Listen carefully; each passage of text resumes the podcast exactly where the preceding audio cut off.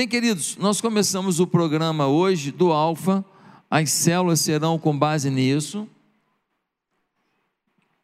E nós sabemos que vai ser um projeto revolucionário para todo mundo aqui entender os princípios da Bíblia ou recuperar princípios perdidos da Bíblia que dão uma base para a gente edificar algo maior na nossa experiência com Deus. Vai ser muito legal e o tema para hoje é esse aqui, ó. A vida é só isso? A vida é só isso? É só isso aqui mesmo? A vida é só isso? Então, nós vamos hoje tratar um pouquinho sobre isso. Para começar, eu queria perguntar o seguinte: se você pudesse fazer em 24 horas alguma coisa, você só tem 24 horas para fazer o que você quiser e não falta dinheiro para você fazer. O que, que você faria? Ah, eu ia dar uma volta num, num transatlântico bem bonito. Ah, eu ia viajar para algum lugar do mundo, passar o dia inteiro num lugar lindo do mundo. Ah, eu ia jantar em tal lugar e almoçar em tal lugar, que é um sonho conhecer esse lugar e comer lá? O que, que você faria se você tivesse 24 horas com todo o dinheiro para fazer o que você quisesse? Bem, queridos, às vezes a gente responde um monte de coisa que não conecta a gente com o que na verdade é o nosso propósito de vida. Talvez você tenha pensado, ah, uma viagem, talvez aí a tal lugar, conhecer algum, alguma coisa, comer alguma coisa, comprar alguma coisa, fazer alguma coisa pela minha família antes de acabar a minha vida. Mas talvez você não tenha conectado o seu pensamento, não tenha conectado suas intenções com a razão da sua existência. Se você só tem 24 horas para cumprir alguma coisa, o bom é que você faça nessas últimas 24 horas alguma coisa que responda ao motivo da sua existência. Aí vem aquela pergunta, tá, cristianismo, o que, que isso tem a ver comigo dois mil anos depois? Será que isso tem a ver com a minha história? Será que isso tem a ver com o motivo pelo qual eu existo? Será que isso tem a ver com o meu propósito de vida? Eu posso te garantir que sim. Por quê? Porque você tem um vazio no coração que nada nesse mundo pode preencher. Você pode casar com uma pessoa maravilhosa, linda, você pode ter uma casa top, você pode ter dinheiro que sobra, você pode ter o bem material que você sonhou, se você não tiver conectado com Deus, você não vai ter a paz e a alegria que você tanto sonha. O próprio Jesus disse isso, ele disse: Eu sou o pão da vida. Ou seja, se ele é o pão, é porque a gente tem uma fome que só ele pode preencher. Ele é o pão, ou seja, ele é o alimento que supre essa fome dentro da gente. Um homem tinha tinha ainda uma idade bem jovem, e ele disse: aos 35 anos, eu quero estar regado de dinheiro, milionário, com a vida resolvida. E ele ralou, trabalhou, se planejou. Aos 35 anos, ele estava milionário, podia se aposentar. Só que não estava legal, não estava bem, o coração não estava equilibrado. Ele falou: o que, que houve? Eu montei um projeto, atingi o projeto no prazo que eu defini e tenho uma sensação de, de que falta alguma coisa dentro de mim. Um dia, a empregada doméstica da casa dele disse para ele: Patrão, posso orar pelo senhor? Ele ficou meio cético assim, falou: Ah, negócio de oração, pessoal mais ignorante, mas tudo bem, pode orar. E aquela mulher começou a orar. Quando ela começou a orar, ele começou a sentir algumas coisas. Ele começou a sentir um toque que vinha de dentro dele. Uma coisa assim que fazia a alma dele palpitar. De repente ele começou a chorar. E existia alguma presença ali que tocava nele de forma muito forte. De repente ele se deu conta que era a primeira vez que ele estava experimentando o toque do Espírito Santo de Deus. E ali ele se converteu e entendeu o seguinte: que todo projeto de vida que não envolva Deus é um projeto inócuo, é um projeto sem sucesso, é um projeto que não vai levar você para aquilo que você tanto quer, que é ser feliz. Ser feliz. O que te faz feliz? Emoções positivas. O que te faz feliz? Estar com a sua família. O que te faz feliz? Descansar, olhar para a natureza, olhar o mar. Deixa eu te falar. Tudo isso você pode ter e ainda assim não está feliz, porque na verdade a felicidade tem a ver com o teu elo com Deus e não com o teu elo com qualquer coisa que Deus tenha feito. Queridos, se o cristianismo é a palavra de Deus, é a verdade de Deus, então ele é importante para todos. Mas muita gente acha o seguinte: não, se o cristianismo funcionou para você, se ser cristão, ser evangélico foi bom para você, pô, que legal. É até preconceituoso isso. Dá a impressão assim, é porque você não atingiu o meu nível, então você precisou dessa bengala aí. A impressão que dá é essa. Quando alguém fala isso para mim, eu me seguro, porque eu estou me sentindo assim, falando, é, tá tirando onda, né? Está me xingando de bobo, né? Mas tudo bem, a gente tem que ter paciência com essas ações das pessoas. O C.S. Lewis, ele disse uma coisa muito interessante. Ele disse assim: o cristianismo, se é falso, não tem nenhuma importância, e se é verdadeiro, tem infinita importância. O que ele não pode ser é de moderada importância. Essa história que o cristianismo funciona um pouquinho, mais ou menos, para um, para outro, não existe. Ou ele não vale nada, porque ele é mentira, ou ele é tudo, ele é verdade. E ele é de infinita importância. Aí você fala assim: ah, mas esse filósofo cristão, C.S. Lewis, ele, ele é uma pessoa que tem a ver com a religiosidade. Mas as pessoas mais inteligentes, as pessoas mais estudadas, acabam não querendo a fé, a Bíblia e Deus. Mentira. É uma ignorância quem fala isso. É um candidato a Zé Ruela, quem fala isso. Por quê? Porque olha só, Isaac Newton, Copérnico, Kepler, Galileu, todos eles foram cristãos. Cientistas renomados que marcaram a história, que deixaram um marco histórico na ciência, eram cristãos. Mais recentemente, o diretor do projeto Genoma, o projeto de mapeamento do código genético, chama-se Francis Collins, ele é cristão, servo do Senhor. Aí perguntaram para ele, como é que foi essa sua experiência? Ele falou assim: ó, quando eu era pequeno, na minha casa não falava muito de fé, de Deus, não. Eu cresci desse jeito. Aí eu fiz medicina. Já imaginou, né? Com todo respeito aos médicos, mas assim, quando faz medicina, piora.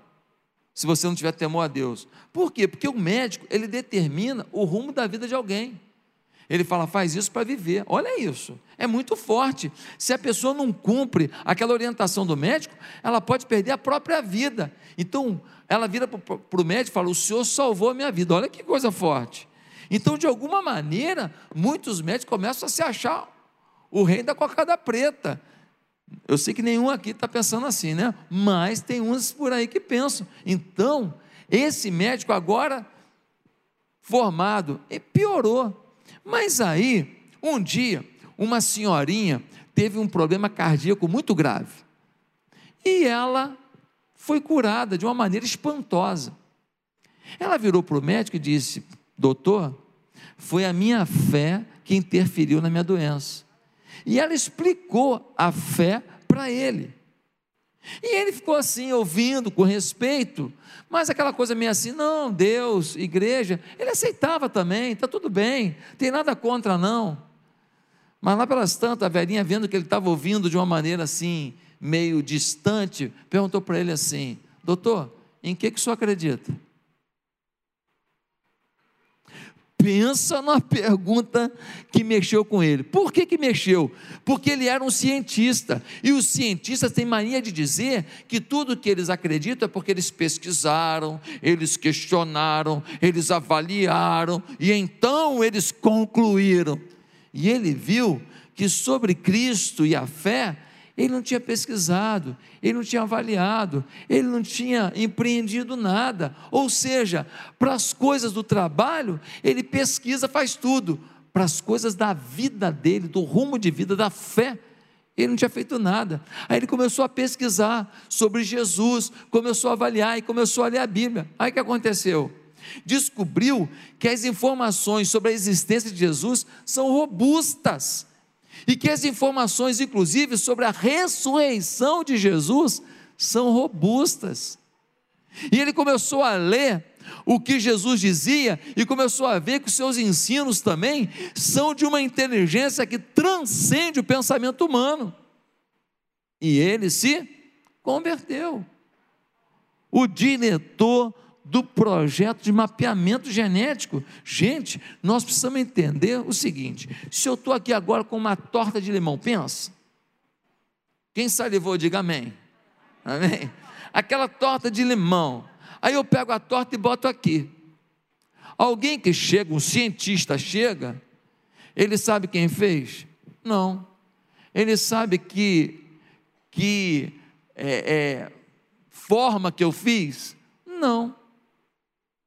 Mas ele pode analisar, saber os ingredientes, ele pode perceber se está mais doce ou mais amargo, isso ele pode, mas ele não sabe quem fez, por que fez e como fez, só o Criador.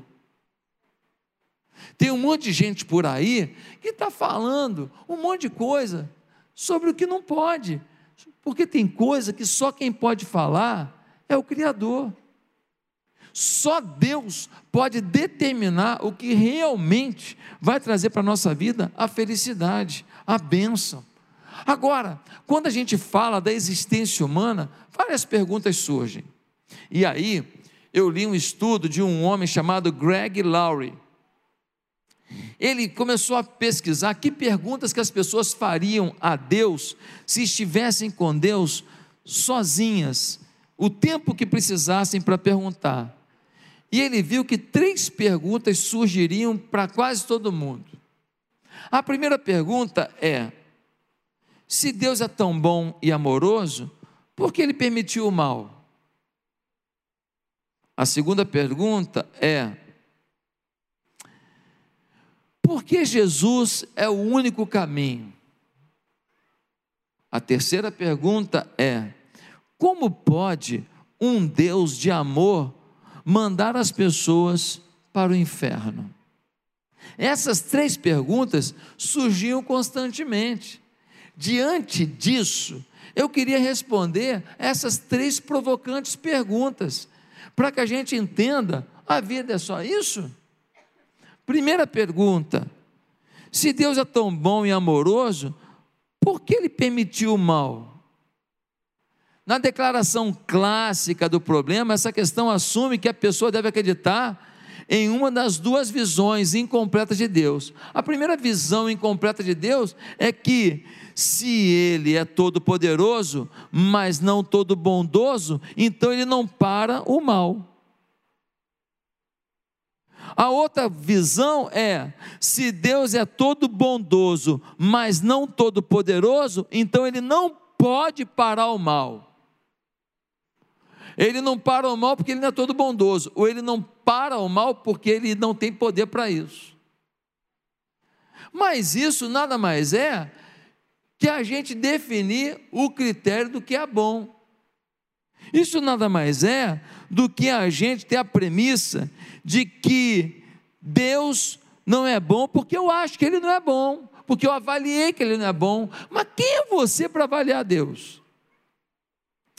Deus é bom porque Ele diz que Ele é bom.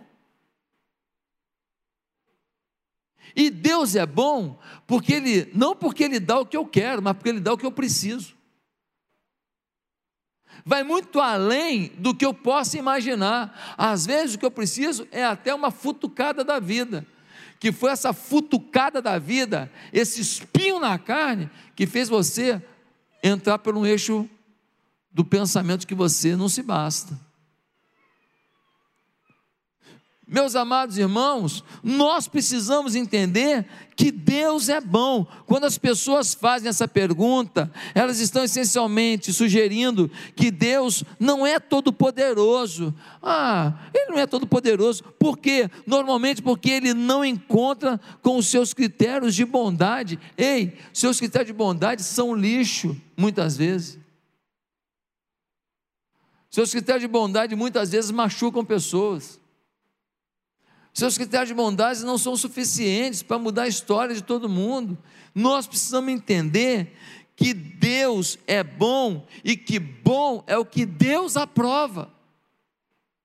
Tem um monte de gente falando por aí, não, porque isso, porque aquilo, porque eu tenho liberdade, eu faço o que eu quiser, e sexo a gente faz mesmo, e bebedeira eu vou com os amigos mesmo, e, e corre atrás do dinheiro, e se para ganhar o dinheiro eu tiver que fazer isso e aquilo, não tem problema, e que a, essa roupa sensual que você está usando para provocar todo mundo no trabalho, é, é, é lícito, o corpo é seu, mostra mesmo. E a gente começa a criar essas teorias do, do bom. E aí a palavra de Deus fica de lado. Ei, Deus é que sabe o que é bom. Deus é que sabe o que a sua atitude traz de problema para você. O que essa atitude, a sua atitude, traz de morte para você. Aí alguém fala assim: tá bom, Deus é bom. Então por que, que ele permitiu o mal? Aí eu queria te perguntar: quem disse que ele permitiu o mal? Quem disse? O homem não foi criado mal, não. Quando ele botou no Éden, o homem era bom. Convivia com ele, uma vida bacana, zero pecado. Só que ele fez o homem à sua imagem e semelhança. Ele fez o homem bom, mas ele também fez com a capacidade de escolha, de desejar. E o homem escolheu um caminho mau. O homem escolheu, mas por que, que ele deixou a opção do homem escolher o caminho mau? Porque ele não queria marionete, ele queria homens e mulheres que decidissem viver com ele. Ele estava montando uma família para viver com ele a eternidade. E o homem tem que escolher Deus. Um filho pode escolher se mudar para o outro lado do mundo e nunca mais ver a tua cara, sim ou não? Ele pode. Qual é a culpa do pai?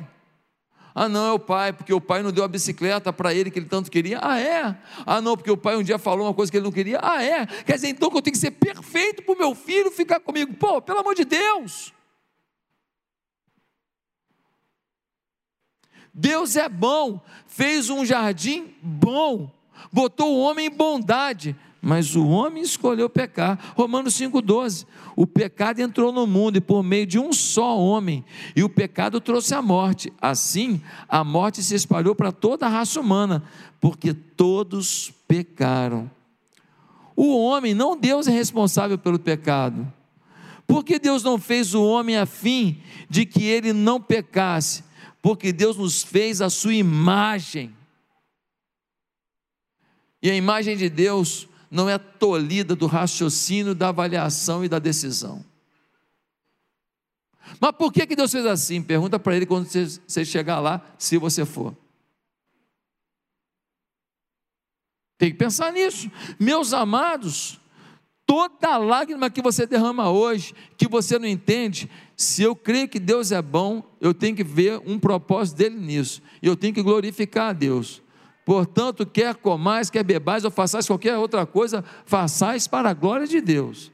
Todas as coisas contribuem para o bem daqueles que amam a Deus. Ponto. Tem hora na vida que entre entender e obedecer, a gente tem que, tem que obedecer. Segundo, segunda pergunta. Por que Jesus é o único caminho? Sabe por que dessa pergunta aqui? Porque a palavra de ordem hoje é tolerância. Tolerância, tolerância, tolerância. E a gente ouve isso o tempo inteiro. Só que tolerância é eles desgovernarem a nossa crença. Por quê? Porque eles não têm a menor tolerância com o que a gente pensa. Só nós temos que ser tolerantes. Pastor, o que você está querendo dizer? Que se nós verdadeiramente proclamarmos nossa crença e enfaticamente insistir que Jesus é o único caminho, vai ter gente que vai chamar a gente de intolerante. Mas por que, que ele é o único caminho? Porque ele disse. Porque ele disse. João 14, versículo 6: Eu sou o caminho, a verdade e a vida. Ninguém vem ao Pai senão por mim. Foi ele que disse. Ele disse: Eu sou o caminho. Ó, você quer trilhar nessa vida o caminho da felicidade? Sou eu. Eu sou o caminho, eu sou a verdade. Ó, se quiser acreditar em outra coisa que eu não falei, está frito. Eu sou a verdade. E eu sou a vida. Ou seja, se você quer ter uma vida de paz, e aí passa pela questão de eliminar a culpa, porque uma das coisas que prejudica muito a nossa vida é a culpa. A gente carrega culpas pelas coisas que a gente faz, que a gente fala, pelas oportunidades que a gente desperdiçou. Então, quando vem Jesus, ele traz sobre nós o que? O seu perdão. E o perdão aliviando a culpa, a gente está liberado para acreditar no melhor, para acreditar no futuro, para viver algo novo com Deus. Então eu sou o caminho, eu sou a verdade, eu sou a vida que tira a tua culpa e te dá tranquilidade para caminhar para frente, para caminhar em direção a novos processos, novos projetos, novos sonhos. Ele que disse isso, não tem como a gente fugir desse negócio. Agora, hoje, impera a teologia do, pluri, do pluralismo. Uma teologia que diz assim: não, todo caminho leva, porque toda religião tem coisa boa. Claro, toda religião tem coisa boa. Toda religião, a não ser que seja satânica mesmo. Senão, toda religião vai falar de fraternidade, de bondade, então, pastor, então uma pessoa que está fiel numa religião, ele está num caminho bom, vai chegar para Deus. Não é verdade.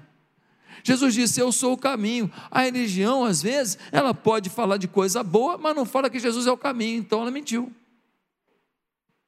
Pastor, mas, mas você está julgando a religião dos outros? Não, não estou julgando a religião dos outros. Eu estou dando para todo mundo que está procurando uma religião, porque está procurando Deus. Estou dando para eles a ponte para chegar lá. Que não está na religião, mas está na, na ponte. E o nome da ponte é Jesus crucificado. Nós temos que entender isso e ser muito claro nisso, senão a gente começa a deixar as pessoas na mentira. E a mentira não vai levá-las à felicidade. E nós temos um compromisso de levar para as pessoas aquilo que a gente recebeu. Ah, mas vocês vão ficar metidos, falando que vocês têm a verdade. Não, não, não. É um bando de, é um bando de mendigo falando para o outro onde tem pão. tem pão ali, tem pão ali, todo mundo no mesmo barco, na mesma dificuldade. Ah, pastor, mas eu eu não estou convicto ainda. Então tá, Atos capítulo 4, versículo 12. E em nenhum outro há salvação, porque só através de Jesus tendes a salvação. Em nenhum outro há salvação. Quando você pega 1 Timóteo, capítulo 2, versículo 5, diz: Porque existe um só Deus e uma só pessoa que une Deus às pessoas, Cristo Jesus, o ser humano. Há um Deus e um só que une Deus às pessoas, Cristo. É a palavra de Deus. Ah, pastor, mas eu não acredito bem nessa parte da palavra, não. Isso aí está meio esquisito. Ah, é? Ah, então joga fora. Oh, joga fora. Não, não quer mais não. Joga fora aí. Fica aí. Não, não, mas tem uma parte que eu gosto. Não, não, aqui, ó. Isso não é livro de poema, não. Não é livro de poema, não. Ah, não, mas tem uns provérbios ali que eu. Ó, aqui, isso não é livro de sabedoria popular, não. Está enganado? Ah, não, tem umas histórias. Não, aqui não é livro de historinha, não, irmão. Ou você pega tudo ou você não pega nada, você tem que decidir. Ou é a palavra ou não é a palavra, você tem que escolher. Agora fica um bando de gente querendo viver a vida do jeito que quer, aí pega umas coisinhas da Bíblia que é útil e usa, e o restante ignora. Tem um monte de gente aí vendendo livro, melhor isso do mundo, melhor aquilo do mundo, melhor não sei o que lá do mundo, se aproveitando de Jesus, se aproveitando dos personagens da Bíblia e ganhando dinheiro com isso, e não quer a fé que a Bíblia apresenta, sai fora, você é um, é um mercenário. Ou é a palavra ou não é a palavra. Agora, tem que ser muito cego para não ver o que essa palavra produz. tem que ser muito cego, basta olhar para o lado e ver as pessoas do seu lado e ver o que elas eram, o que elas são. O cristianismo é a única, única localidade da terra aonde que você fez de besteira na sua vida, as drogas que você fez, os problemas que você criou, para a gente não tá nem, a gente não está nem aí. Você chega aqui e fala assim, pô, eu matei, roubei, eu, eu maltratei, eu, eu traí. Alguém te fala, e aí? E aí que eu me converti, eu entreguei minha vida para Jesus. A gente fala para você o quê? As coisas velhas já passaram, isso tudo você fez novo, vamos embora, vamos embora, vamos embora, vamos embora, vamos embora. Só a igreja faz isso, lugar nenhum do mundo faz isso. Ah, vocês têm que ser tolerantes. Eles são tolerantes, jogam na tua cara o tempo inteiro o que você fez de errado. Te acusa o tempo inteiro do que você aprontou. A igreja é o único lugar que o cara chega aqui todo sujo, de pecado, e a gente fala para ele assim: e aí? Você tem que se preparar para batizar, você tem que se preparar para ser líder. Quem sabe você não vai ser um pastor, uma pastora, um missionário, uma missionária. Só a igreja olha para uma pessoa toda lambrecada. Lembra do lambrecada? Lembra do lambrecado? Só a igreja olha para essa pessoa e diz: Ei, Deus conta com você.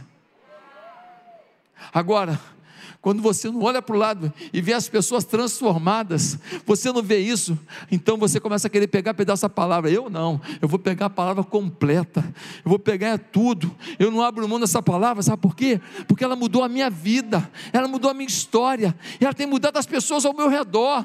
Eu tenho visto a cada dia pessoas sendo transformadas pelo poder dessa palavra. Sendo assim, gente, uma crença sincera não é suficiente para a salvação. Ah, mas ele é muito sincero, muito devoto, muito isso, muito aquilo. É Jesus, o caminho, artigo definido. Lembra da tia Teteia? Artigo definido é o caminho, não é um caminho, não é mais um, é o caminho, é a verdade, não é mais uma verdade, é a verdade e é a vida. Ah, pastor, mas se a pessoa for sincera no que ela crê, ah, então chegar no céu você abraça Adolf Hitler. Porque ele matava os judeus muito sinceramente. Você chega no céu, então você pede para abraçar o Jim Jones, que lá na Guiana levou centenas e centenas de pessoas a um suicídio coletivo em prol da fé que ele acreditava. Então você, não, mas eles é do mal, não. Eu, eu. Eles acreditavam. Segunda coisa que você precisa entender é que nem todas as estradas levam a Cristo, nem todas. Por exemplo, sobre a existência de, de um Deus pessoal. A Bíblia diz que Deus é pessoal, se relaciona conosco, sabe o nosso nome. O budismo, que tem pessoas boas, que promovem generosidade, mas diz que não existe um Deus pessoal. Os hindus dizem que a trindade não é só a trindade, não, tem muito mais coisa, porque vários deuses fazem parte desse conglomerado divino aí.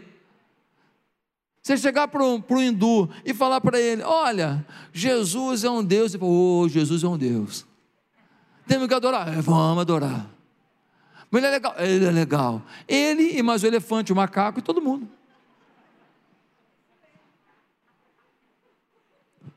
Simples assim. Simples assim. Por quê? Porque eles creem nisso. Por exemplo, salvação. O que diz? Alguém faz mais coisa boa por aí nessas instituições de asilo, de orfanato, é, é, poucas, poucas religiões fazem mais do que os espíritas. Sim ou não? Trabalho bonito, não é? Por quê? Porque eles creem que as obras salvam. As obras aperfeiçoam a pessoa. Então o princípio é esse. Então, fazer a obra vai te salvar? Não. Porque eu sou salvo, eu faço a obra. É o contrário.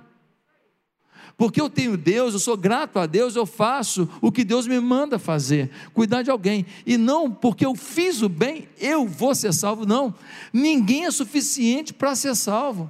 Ninguém tem condição para isso. Dá uma olhada na seguinte situação: se eu tivesse uma festa, pensa na melhor festa da história do planeta, e eu cobrasse um ingresso de 150 bilhões de dólares, quem conseguiria entrar nessa festa? Ninguém. Não, pastor, eu acho que o cara da Amazon consegue. Consegue não, porque ele tem que vender os imóveis todos. Eu não aceito imóvel, eu quero dinheiro. Ele não tem cash, 150 bilhões de dólares. Ou seja, ninguém entra. O céu é assim. Para entrar no céu, você tem que estar santificado, plenamente santificado. Ninguém consegue entrar. É uma conta muito alta. Só quem consegue? Jesus. Então, quando eu entrego a minha vida a Jesus, o que acontece? O QR Code da salvação fica em mim, o Espírito Santo de Deus. Quando eu vou chegando na porta do céu, vou chegando, o sensor passou. Passou. É salvo, é salvo, é salvo, é salvo, é salvo, é salvo. E aí, quando eu entro no céu, aí eu chego para o anjo e falo assim: aquele cara ali está com o braço aberto me esperando, quem é? Aí ele, ih rapaz, está tempão te esperando aí. Quem é? Pedro. Mas tem mais dois caras perto dele, acho que eles também querem me abraçar. É, um é Moisés, outro é Abraão. Eu vou encontrar com essa turma, eu vou abraçá-los no céu, eu vou viver a plenitude com eles. Se você não aceita a morte, é porque você sabe que tem uma sinalização do reino de Deus dentro de você, dizendo: Ei, você foi preparado para algo que vai além. O ser humano não aceita a morte porque realmente o destino dele não é a morte. Existe uma eternidade. Gente, nós precisamos entender isso. Ah, aí o Espiritismo, que fala tanta coisa bonita, fala assim: Jesus é um espírito iluminado.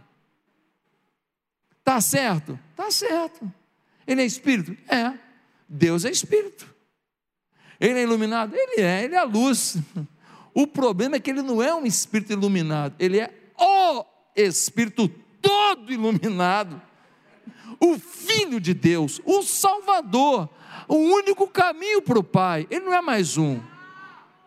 Então, ah, pastor, mas pode ser arrogante, que está dizendo que alguém está errado. Você está... Não, não é arrogância. A pessoa está procurando. E quando a pessoa está procurando, a gente tem que amar a pessoa e falar assim: cara, tem um detalhe aí na tua procura que está faltando. Qual é? A ponte. A ponte. Você está querendo, eu também. E nós vamos chegar junto lá, pela ponte. Só chega a Deus por Jesus, não tem outro jeito, gente. Agora, tem a terceira e última pergunta. Qual é a pergunta? Como pode um Deus de amor mandar as pessoas para o inferno? É. A gente agora quer botar na conta de Deus o fato de alguém ir para o inferno. Deixa eu te falar uma coisa. Deus não manda ninguém para o inferno, as pessoas que se colocam lá. Pastor, prova na Bíblia. Então tá. Recebe esse tiro de poder aí. Mateus 25, 41. Afaste-se de mim, vocês que estão debaixo da maldição de Deus. Vão para o fogo eterno, preparado para o diabo e seus anjos. Deus preparou o inferno para quem? Hã? Para o diabo, Lúcifer, e os anjos que acompanharam ele. Houve uma rebelião no céu, porque os anjos também foram feitos com a capacidade, a e semelhança de Deus, com a capacidade de discernir, pensar e escolher. E um grupo acompanhou Lúcifer. Ele fez o inferno para eles. Mas tem gente que fala assim: também quero ir. E Deus fala: Não, não vai não. Eu mandei meu filho ao mundo morrer na cruz por você. Esse, esse mundo fala para você que você pode isso, pode aquilo, que você vai ser feliz fazendo isso. É mentira.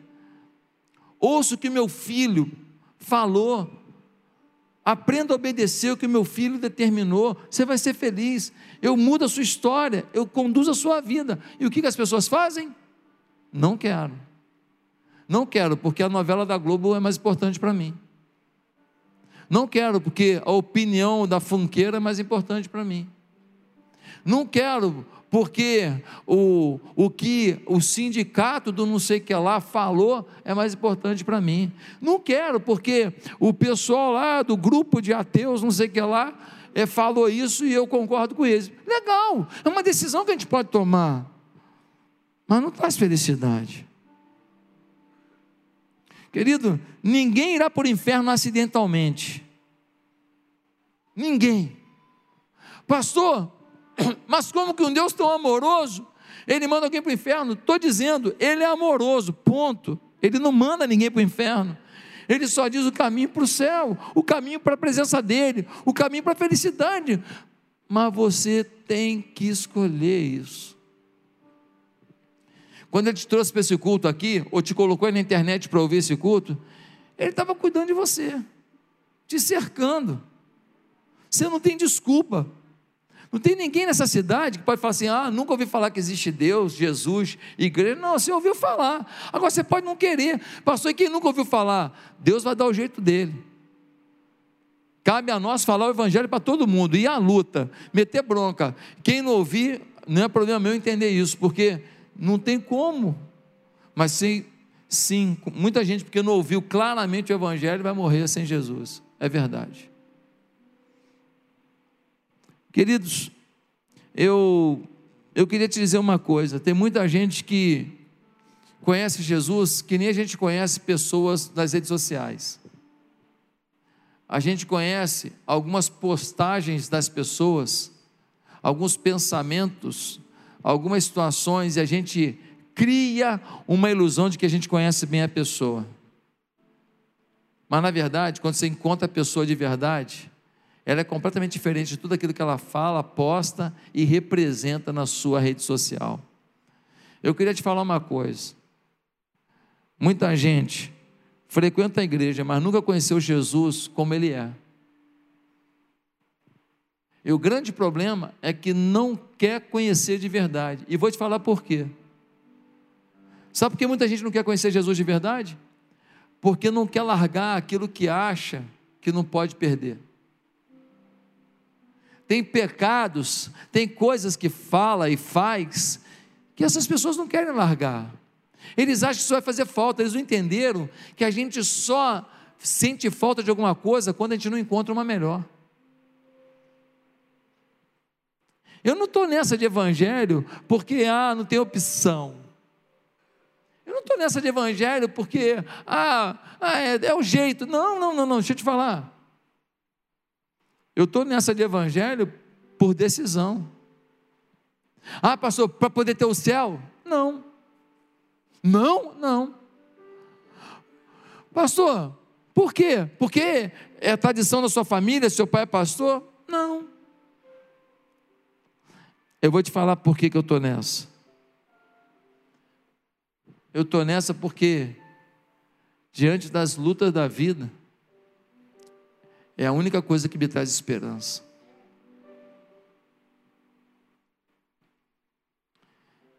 Diante das pancadas da vida, só Jesus diz para mim: Ó, todo o poder me é dado, não desiste não. Diante das lutas da vida, Ele me diz: Ei, eu sei que às vezes a carga é pesada, mas eu estou contigo. Eu estou vendo tua dor, eu sei que eu ainda não resolvi essa questão. Eu tenho propósito nisso. Confie em mim. Eu estou nessa porque diante da vida e das lutas que ela traz, Jesus é minha única esperança.